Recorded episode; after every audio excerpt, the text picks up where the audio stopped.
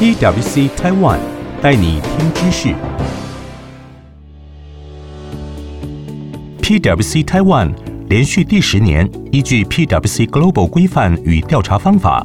在二零二零年十月至十二月进行台湾企业领袖量化问卷调查及执性深度访谈。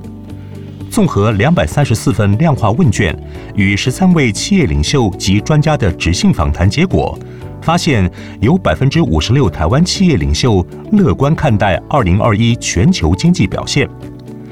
根据 PwC 台湾的二零二一台湾企业领袖调查，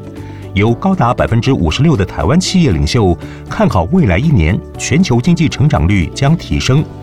创下自二零一一年开始执行台湾企业领袖调查以来的最高纪录。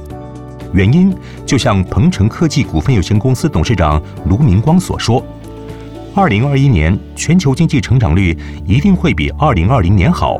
因为二零二零年太差了。”讯连科技股份有限公司董事长黄兆雄也认为，可看到目前大部分国家都是倾全国之力抗疫，因此。二零二一年的总体经济应该不会有太大幅度的震荡。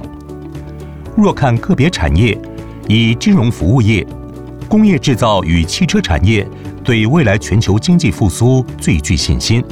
分别有百分之八十、百分之六十一对未来一年景气乐观以待。能源与公共资源产业则对未来一年全球景气相对保守。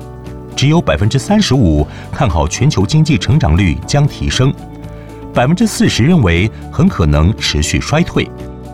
虽然二零二一年全球经济成长率可望强劲反弹，疫苗仍是终结景气不确定性的关键因素。如同台湾经济研究院院长张建一分析，展望未来，我认为影响全球经济复苏时程的关键还是在疫苗。随着疫苗陆续问世、施打，最快在二零二一年第二季，全球景气将可望大举反弹。COVID-19 疫情蔓延，但过去一年，台湾在国际的能见度、知名度大涨，不仅在二零二零年写下已开发国家中唯一经济呈现正成长的记录，英国经济学人更将台湾评为年度风云国家之一。根据二零二一台湾企业领袖调查，有百分之二十一台湾企业领袖对未来一年自身营收保持高度信心。若观察未来三年营收成长的信心程度变化，更从前一年度的百分之二十五上升至百分之三十二。细看个别产业，则以工业制造与汽车产业对于中短期营收成长最乐观，有百分之三十一。对未来一年营收成长极具信心，对未来看法较为保守的，则是能源与公共资源产业。仅百分之十五受访者对于未来一年营收成长乐观以待。过去一年，台湾积极推动产业升级转型，包括半导体厂商大举投资高阶制程，电信业者加速布建五 G 网络，离岸风电与太阳光电持续扩建等。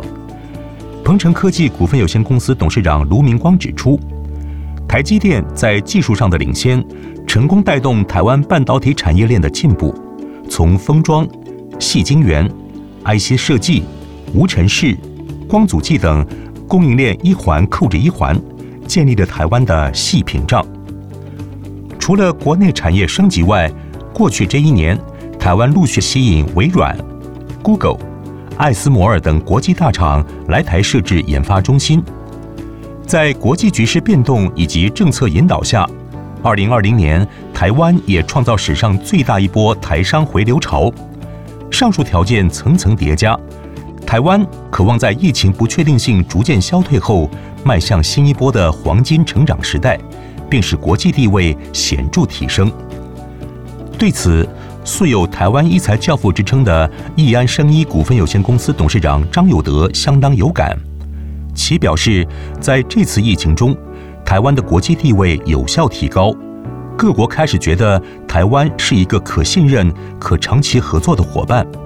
也看到很多国际大厂陆续来台湾设立研发中心，不仅看重台湾的人才，更看重台湾在研发流程的可靠性、软实力。中华电信股份有限公司总经理郭水义也认为，台湾属于以外销为主的岛国经济，随着世界经济走缓，台湾自然受到一定程度的冲击。然而，台湾原本在科技制造领域就具备相当优势，在既有优势下，这波疫情可让台湾在世界的位置更显重要。对于企业营收成长的信心，也反映在企业的人员雇用上。根据二零二一台湾企业领袖调查，有百分之五十六的台湾企业预估将在未来一年增加员工人数。问及未来三年人员总数变化时，更有百分之七十一的台湾企业乐观预估将会提升。然而，疫情带来机会，也可能带来新的隐忧。虽然从调查数据看到企业对于未来景气及自身营收信心逐步回稳，但透过面对面与企业领袖深度访谈，可发现多数台湾企业仍对未来国际情势保持高度警戒。前程兴业股份有限公司董事长陈美琪表示：“我们对疫情一向看得比较悲观，虽然近期陆续有疫苗的好消息问世，